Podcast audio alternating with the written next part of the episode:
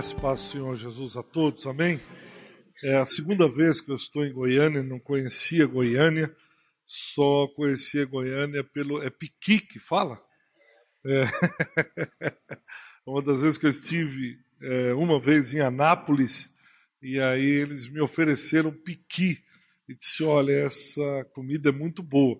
Eu confesso que achei estranho, porque me levaram para levar para São Paulo, mas me deram fruta.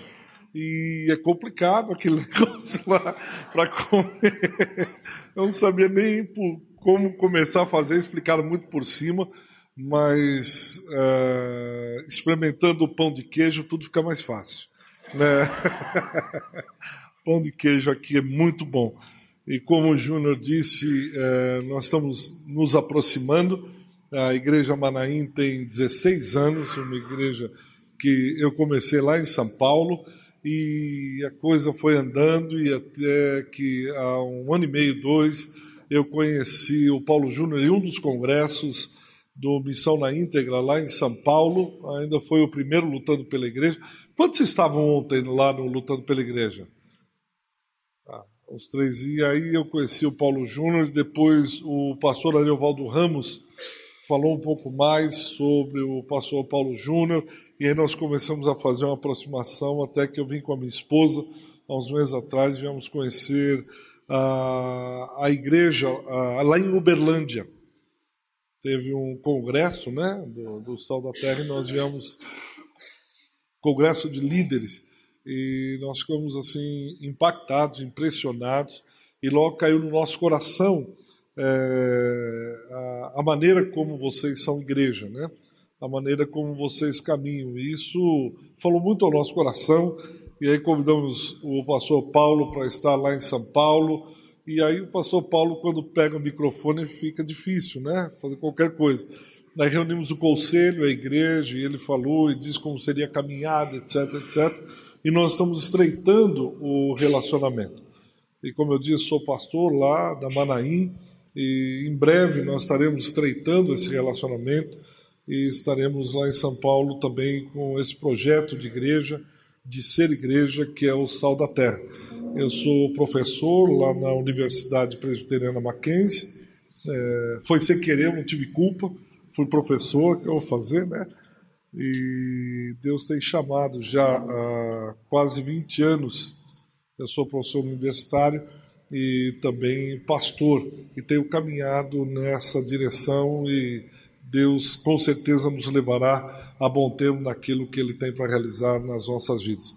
Eu estou muito feliz mesmo por estar no meio dos irmãos. O Paulo Júnior já tinha falado, outros pastores do Sal da Terra, sobre o MOL. Até hoje eu não sei direito o que é MOL, o que significa, mas enfim, é o MOL. Provavelmente alguma palavra derivada da América do Norte, não é? Eu pensei MOL, pensei lá na América do Norte, mas deve ter outro significado. Alphaville eu conheço, porque tem lá em São Paulo um negócio desse que o engenheiro Takaoka é, inventou lá e começou. E espero que Deus aproxime cada vez mais a gente, cada vez mais possa conduzir-nos àquilo que Ele tem como projeto de igreja para as nossas vidas e principalmente para aquilo que Ele tem individualmente. Então, Saúdo a todos mesmo com a paz do Senhor. Uh, meus irmãos, vamos abrir a Bíblia em Gênesis capítulo 6. Eu quero compartilhar. É, ultimamente tem se falado muito, depois que Hollywood soltou o filme Noé, e tem causado alguma polêmica. Uns dizem, imagina que absurdo, os nefilins ajudaram a construir a arca, isso é absurdo. É verdade, não está nas escrituras. Ah, mas o, como é que pode lá o descendente de Caim entrar na arca? Eu não sei quantos assistiram o filme, mas também a Bíblia não fala isso. Olha, pensa que eu não sei, foram oito que entraram na arca e no filme mostra só seis na arca, isso é absurdo. As duas como entrou grávida, teve gêmeos, duas meninas. Eu sei disso tudo, mas o filme me impactou por algumas coisas que o filme trouxe e eu achei bom por outro lado que muita gente foi reler a história de Noé e ele voltou à tona e eu acho que ele é extremamente atual, ele é contemporâneo e tem muito, a vida de Noé tem muito a contribuir com os nossos dias hoje, como toda a Bíblia Sagrada. Então, lá no versículo 1 diz: Como se foram multiplicando os homens na terra, eles nasceram filhas, vendo os filhos de Deus que as filhas dos homens eram formosas, tomaram para si mulheres, as que entre todas mais lhes agradaram.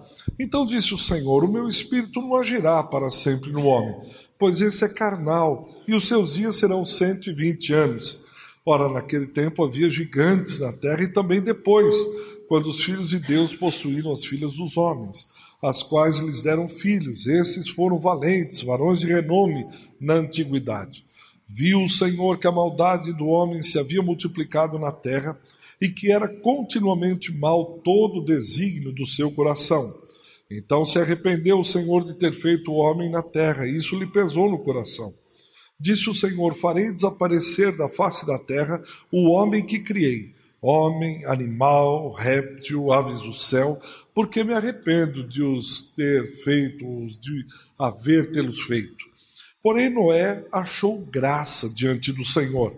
Eis a história de Noé. Noé era homem justo íntegro entre os seus contemporâneos. Noé andava com Deus. Versículo 10. Gerou três filhos, Sem, Cão e Jafé. A terra estava corrompida à vista de Deus e cheia de violência. Viu Deus a terra e eis que estava corrompida, porque todo ser vivente havia corrompido o seu caminho na terra. Então disse Deus a Noé: Resolvi dar a cabo de toda a carne, porque a terra está cheia de violência dos homens. Eis que os farei perecer juntamente com a terra.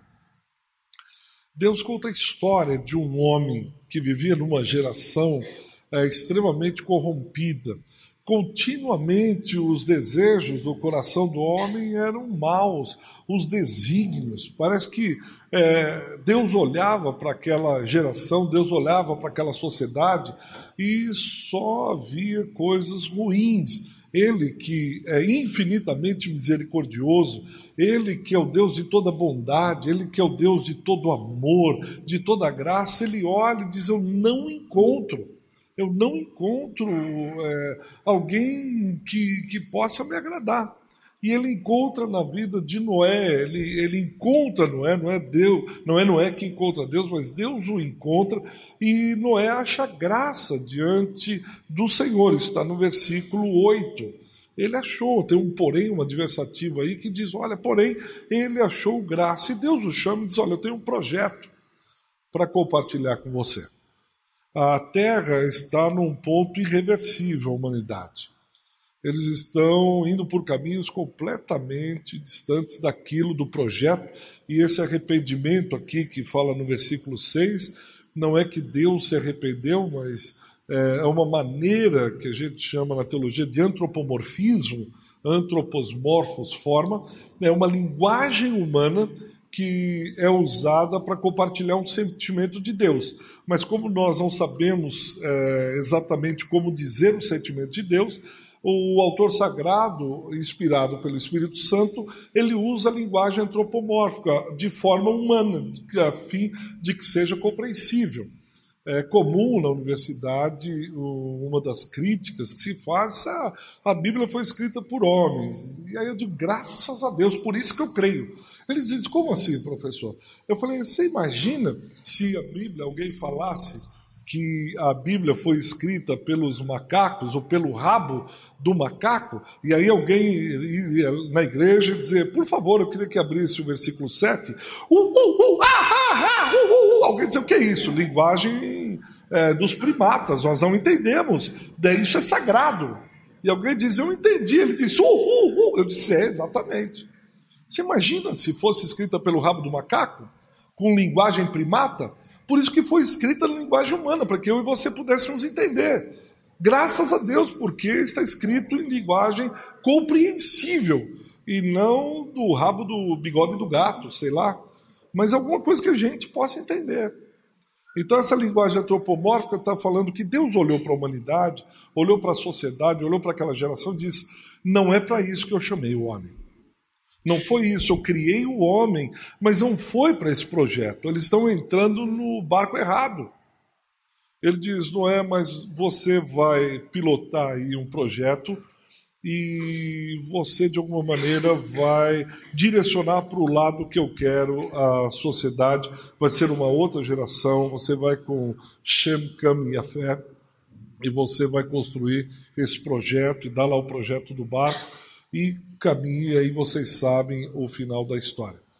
E é interessante que essa insistência do homem de ir para projetos os quais Deus não tem para a vida dele, essa insistência da sociedade caminhar em direção oposta ao que Deus tem, essa perseverança da humanidade na rebelião constante contra o Criador se dá até os nossos dias. O homem não desiste. Se há alguma virtude é que o homem é persistente na rebelião.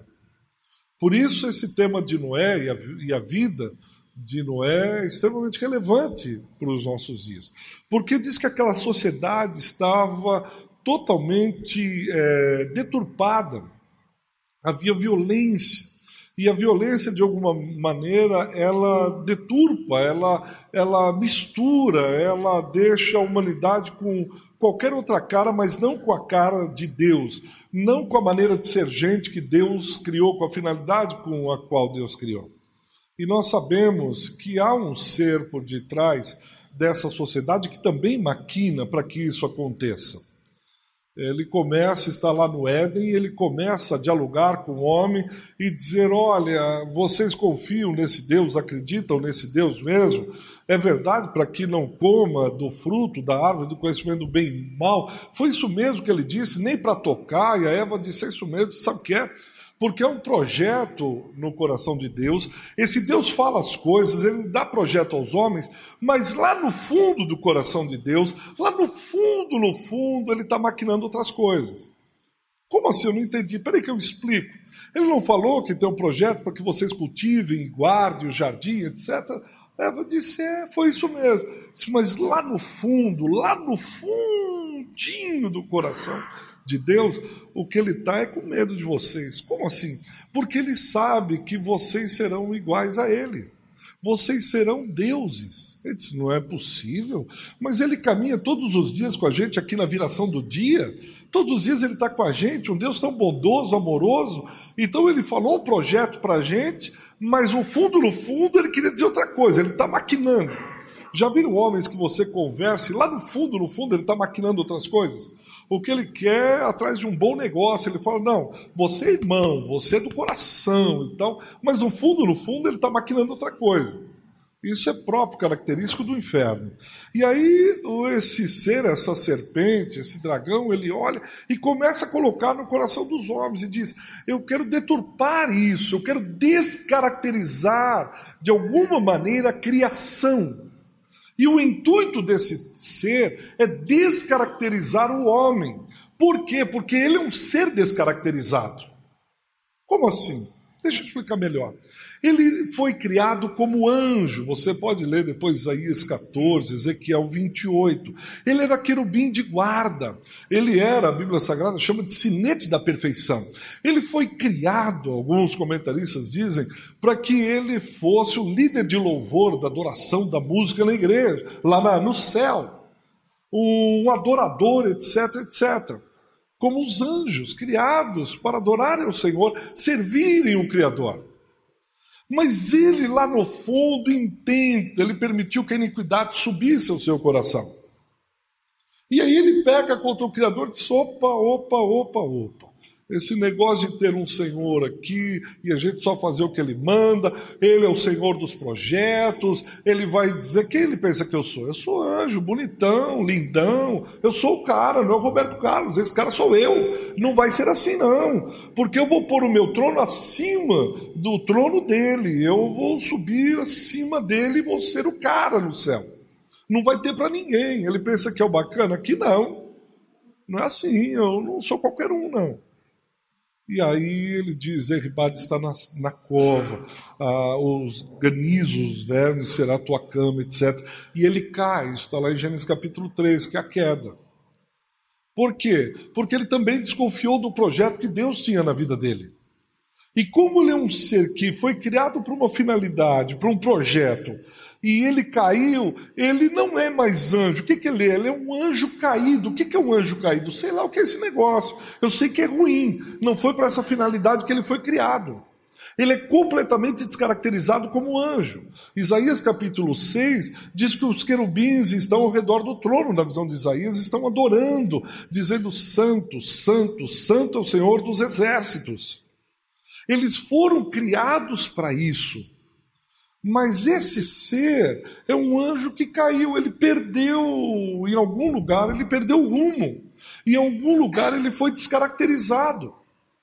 E a ideia aqui é que essa geração de Noé também fosse completamente descaracterizada. Família não é mais família, é o projeto pós-moderno.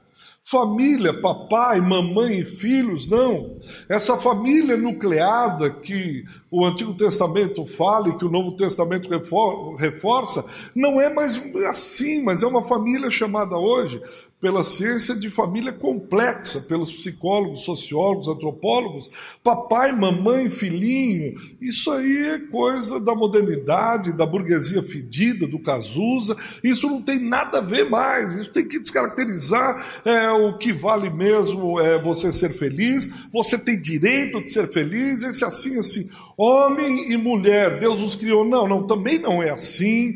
É, pode ser um terceiro gênero. O mês passado foi autorizado por um dos países europeus um terceiro gênero. Ele não é nem homem nem mulher, e outros países estão adotando que ele nasce e depois ele escolha o que ele quer ser, o que vai ser, na maneira de ser. E cada vez mais vai sendo descaracterizado. A mulher não é mulher, o homem não é homem, família não é família, sociedade não é sociedade. E esse mundo, né, como Zygmunt Bauman, Bauman diz, essa fluidez, esse negócio pós-moderno que eles dizem é como uma sensação, é como se você estivesse descendo uma montanha russa e ficasse. Ah, isso é pós-modernidade. O que é? Também não sei. Põe tudo no mesmo saco e diz é pós-moderno.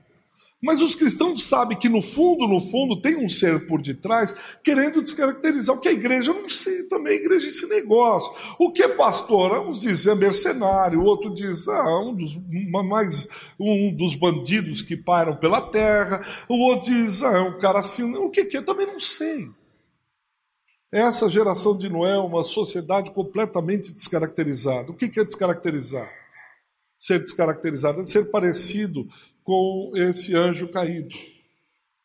Gente que perdeu a identidade, gente que não sabe mais o rumo, gente que partiu para o vale tudo, gente que não tem mais afeto, não tem mais amor, não tem mais companheirismo.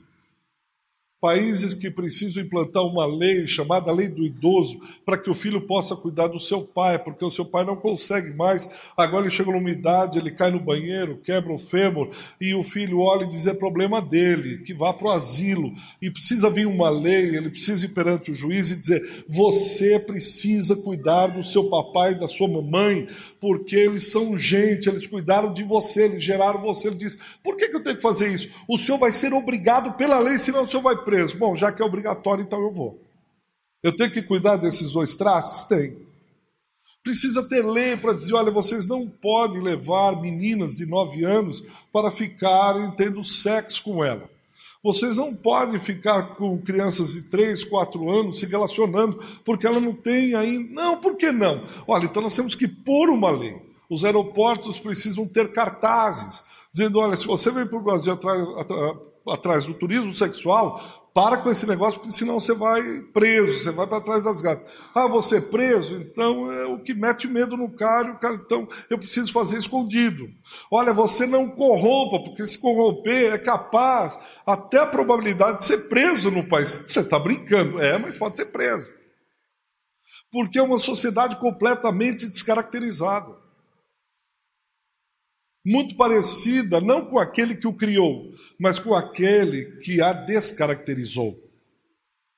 Mas graças ao bom Deus, porque Deus ainda encontra pessoas como Noé. Pessoas como eu e você ainda são encontradas pelo Criador. Pessoas como eu e você ainda acham graça diante dos olhos dele. Pessoas como eu e você, ele ainda olha, cheio de amor e de misericórdia, e diz: esse cara ainda não se perdeu totalmente, ele ainda não se descaracterizou por completo, ainda há esperança, ainda há chance. E enquanto o Redentor viver, ainda esperar, haverá chance. Enquanto o Redentor é, viver, ainda há esperança. E a Bíblia diz que ele é eterno. Ele é eterno, significa que a sua esperança será eterna. Para homens que acham graça diante dos seus olhos. E no versículo 9, mais do que isso, Noé tinha um relacionamento com Deus. Eu acho lindo isso, porque diz: Noé andava com Deus. Andar com Deus é estar o tempo todo com Ele. Qualquer movimento, andar é pôr o corpo em movimento. Qualquer movimento de Noé, ele compartilhava com o Criador. Assim como eu e você. A nossa vida não faz sentido movimentar, não faz sentido movimentar o corpo, não faz sentido movimentar a igreja, não faz sentido movimentar a sociedade, se não tiver por companheiro o Criador. Se não tiver ele do nosso lado compartilhando o tempo todo. Ah, mas eu tenho uma casa. Eu fui uma vez, um, isso me marcou muito. Há muitos anos atrás, eu fui fazer um trabalho no Paraguai, eu e mais dois pastores, e ficamos na casa, assim, fomos ah, convidados para almoçar na casa de um homem, um dos caras mais ricos e afortunados do Paraguai, ainda tempos distantes lá. E eu lembro que eu nunca tinha almoçado numa mesa que você toca o sininho e vem o mordomo e diz: Pois não, traga mais um copo d'água. Ah, o pátio, carros importados, assim, ah, as pencas. E aí, uma hora ele me chamou no canto e a família inteira, uma família grande, discutindo sobre Deus no banco dos réus, e porque Deus isso, e porque Deus lamentando. E aí, um dos irmãos me chamou e disse: Bitum ah, foi abrindo o coração ele diz: a tristeza aqui, a alegria inversamente proporcional ao dinheiro que a gente ganha. Eu disse: como assim? Quanto mais papai tem ganho dinheiro, quanto mais nós temos ficado ricos, mais a tristeza e desgraça entram nessa casa. Como assim? Tem um mês que meu pai foi embora com a secretária, minha mãe já tentou suicídio, meu irmão está nas drogas. Minha... Eu disse: mas vocês enganam bem, pensei comigo, enganam bem, porque a fachada estava muito legal. Mas a descaracterização do conteúdo da família era um negócio que saltava aos olhos. E depois de algum um ano ou dois, eu fui convidado para visitar um, um, Hoje a gente fala comunidade, mas na época era favela mesmo. E uma casa pobre, mas pobre, paupérrimo. Fui levar uma cesta básica com uma outra irmã acompanhando. E encontrei o pai de família lá, um homem que não tinha as pernas, mas ele tinha, não sei se aqui fala carrinho de rolemã. Põe madeira, aquelas coisinhas, e ele andava arrastando assim o chão de terra batida. Três filhos, a mulher com problemas mentais, a casa assim de madeira mais rústica. E eu entrei, sentei uma cadeira quebrada, os filhos sentaram no chão mesmo, e eu comecei a conversar. E aí eu olhei, a, a mulher ficava olhando para longe assim, e a menina o tempo inteiro, a filha, alisando o cabelo dela.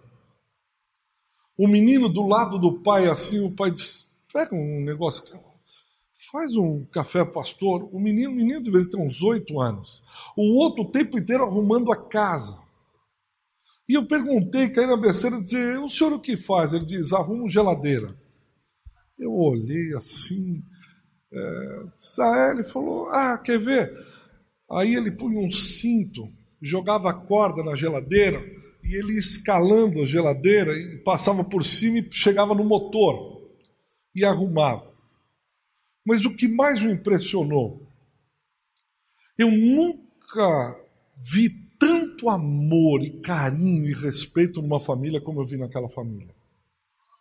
Até hoje, já faz alguns anos, mas marcou tanto o meu coração. Havia um carinho, um respeito àquela mulher olhando ao longe, com problemas mentais. O pai no carrinho de rolemã e os filhos. Ali, do lado, eles tinham toda a razão do mundo para falar que o Estado era injusto, que Deus não olhou, Deus esqueceu deles, que o amor de Deus passou longe daquele barraco. E naquela casa com sininho e carro importado, tanta desgraça, tanta dor, tanta inveja, estava em litígio os irmãos por uma herança, a secretária ia ficar com a herança do pai ou não, a, mãe está entrando no suicídio. Eu disse, mas que diferença, que diferença.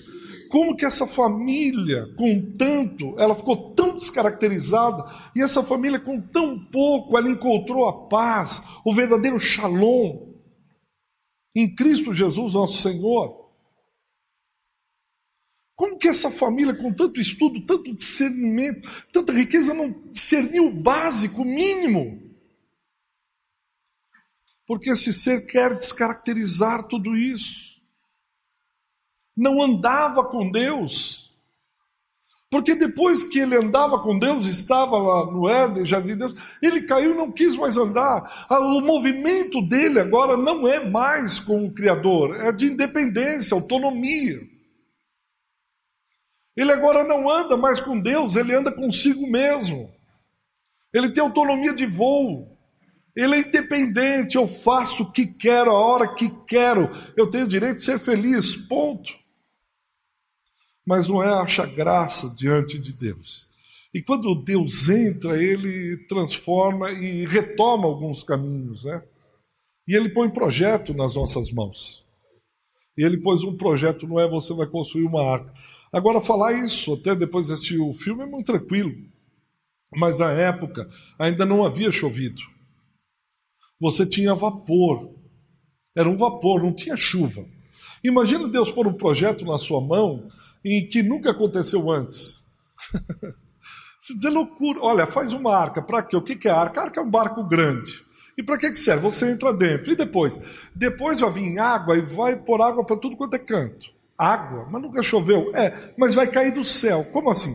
Vai cair, você vai olhar para o céu e vai vir uns pingos. Ah, é? É. E depois começa a crescer. E tudo vai ficar cheio de água? É. E esse negócio vai flutuar? Isso. Simples, né? Depois que a gente viu, andou em barco, conhece barco, é fácil. Mas imagina um projeto que nunca antes havia feito. Você acreditar nisso. Você acreditar que Deus pode pôr um projeto na sua mão, seja para sua família, empresa, onde for, igreja, o que for, dizer, eu tenho um projeto para você e acredita que vai dar certo. Ele vai ser bzz. Como é Jesus? É, é um bzz. Construa um bzz. O que, que é, é língua estranha, é língua dos anjos, você não vai entender. Mas construir assim, assim. E para que, que serve o bzz? Para fazer shh. E quando fazer shh, o bzz vai flutuar. Mas no ar é no ar. Você faria esse projeto?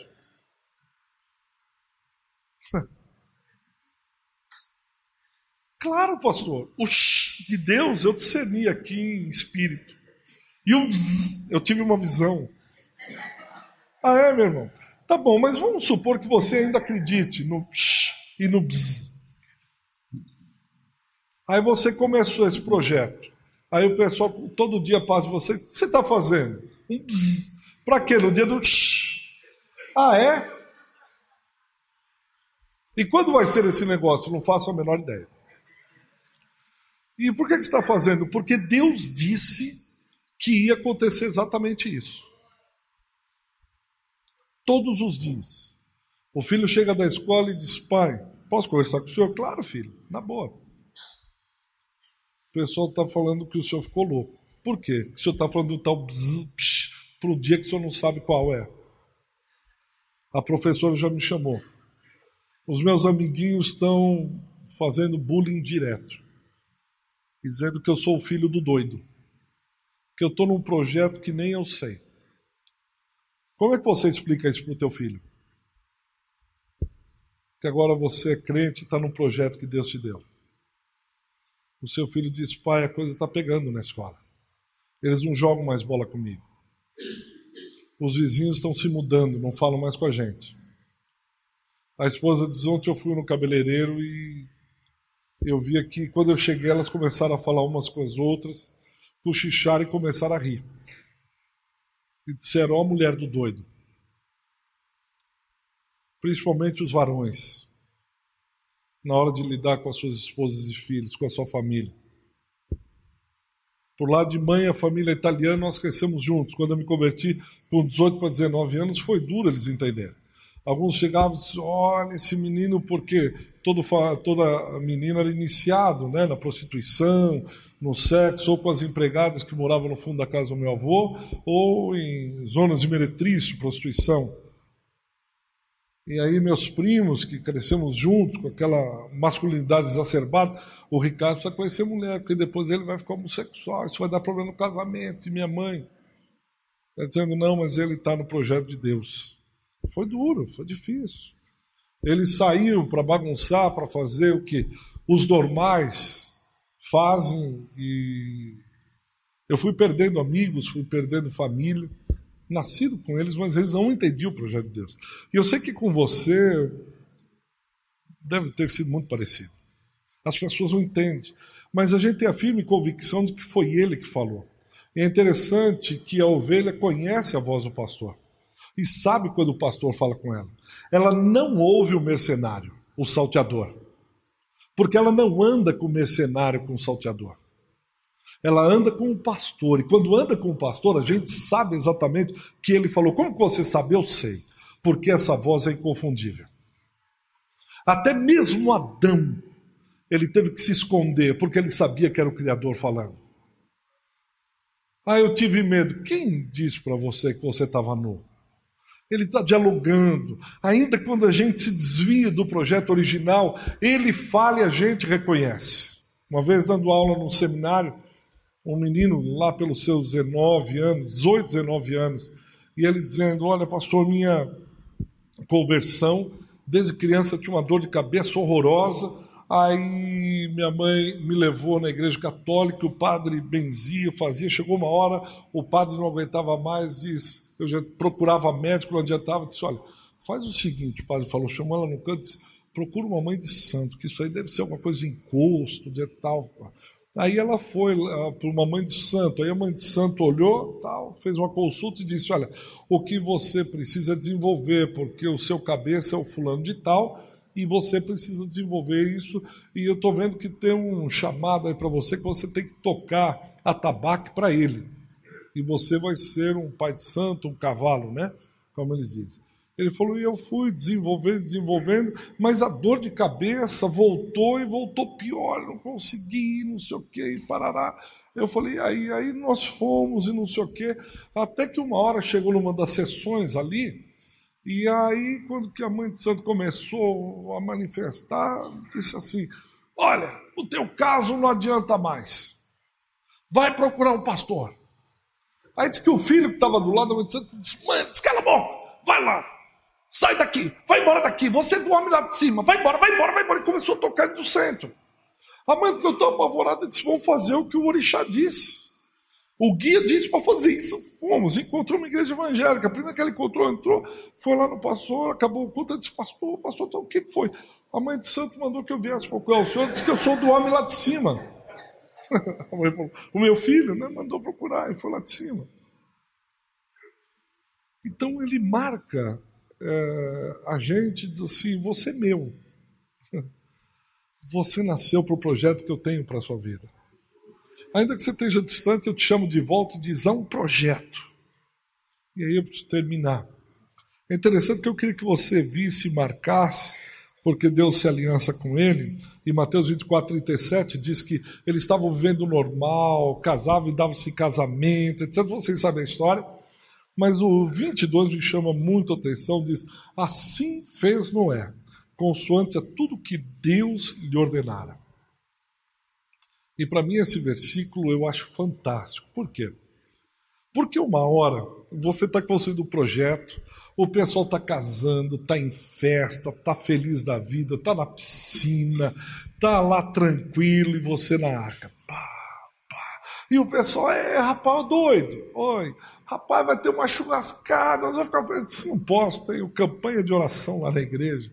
Ô oh, doido, sai fora, não, estou construindo a arca. Sai fora, não, tem criança, tem menor aqui, tem um hospital. Ô oh, doido, deixa desse negócio, vamos lá. A vida é uma só, aproveita e tal. Ele disse, não, tem um projeto de Deus na minha vida.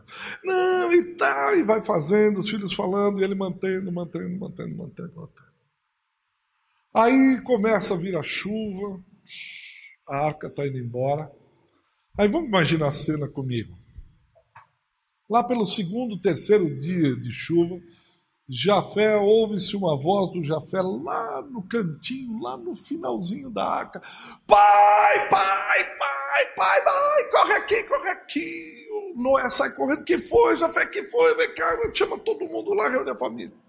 Olha, olha, olha, olha, olha. olha. O que, que foi? Olha ali, olha ali, olha ali. Um buraco assim está entrando água. O que será que aconteceu? Será que foi o rato? O rato disse: Não, não foi. Cupim, vem cá. O cupim disse: O que foi? Que neura é essa? Disse: Olha ali, você comeu a arca aqui, rapaz. Você está louco, vai morrer todo mundo. O cupim disse: Olha, nem de madeira eu gosto. Nesse tempo eu não gostava de madeira. O cupim não gostava de madeira. Bom, não foi cupim, não foi o rato. E aí o Noé, extremamente arrependido, sabe o que é? Foi naquele dia, eu estava numa crise, estava cheio, para não falar outra coisa. Não aguentava mais, estava cansado. Esse projeto de Deus foi estressante na minha vida. E aí eu saí para procurar madeira e Deus disse que teria que ser essa madeira aqui.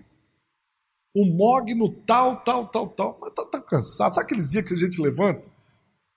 Aquela fase que se comprar um circo, os anãozinhos crescem. Você fala, não é possível, que fase que eu tô? E aí eu estava meio cheio mesmo, eu falei, sabe uma coisa? Vai esse cedrinho mesmo, mogno para quê? Tudo para Deus é a mesma coisa, tudo é criação de Deus, tudo é árvore. Põe esse mogno, e de qualquer jeito. Aí tinha três pregos, ele não achava três pregos, martelou o dedo. Sabe de uma coisa? Põe um prego mesmo, nunca vi dilúvio, chuva. Né? Esse projeto de Deus faz de qualquer jeito, porque no fim dá certo. Empurra com a barriga, dá um jeitinho brasileiro. E aí ele olha e diz: Filho, esposa, fui eu. Não foi o rato nem o cupim. Mas eu achei que o projeto de Deus era para ser levado assim mesmo. Eu não fazia ideia. Vocês me perdoam, é claro, né?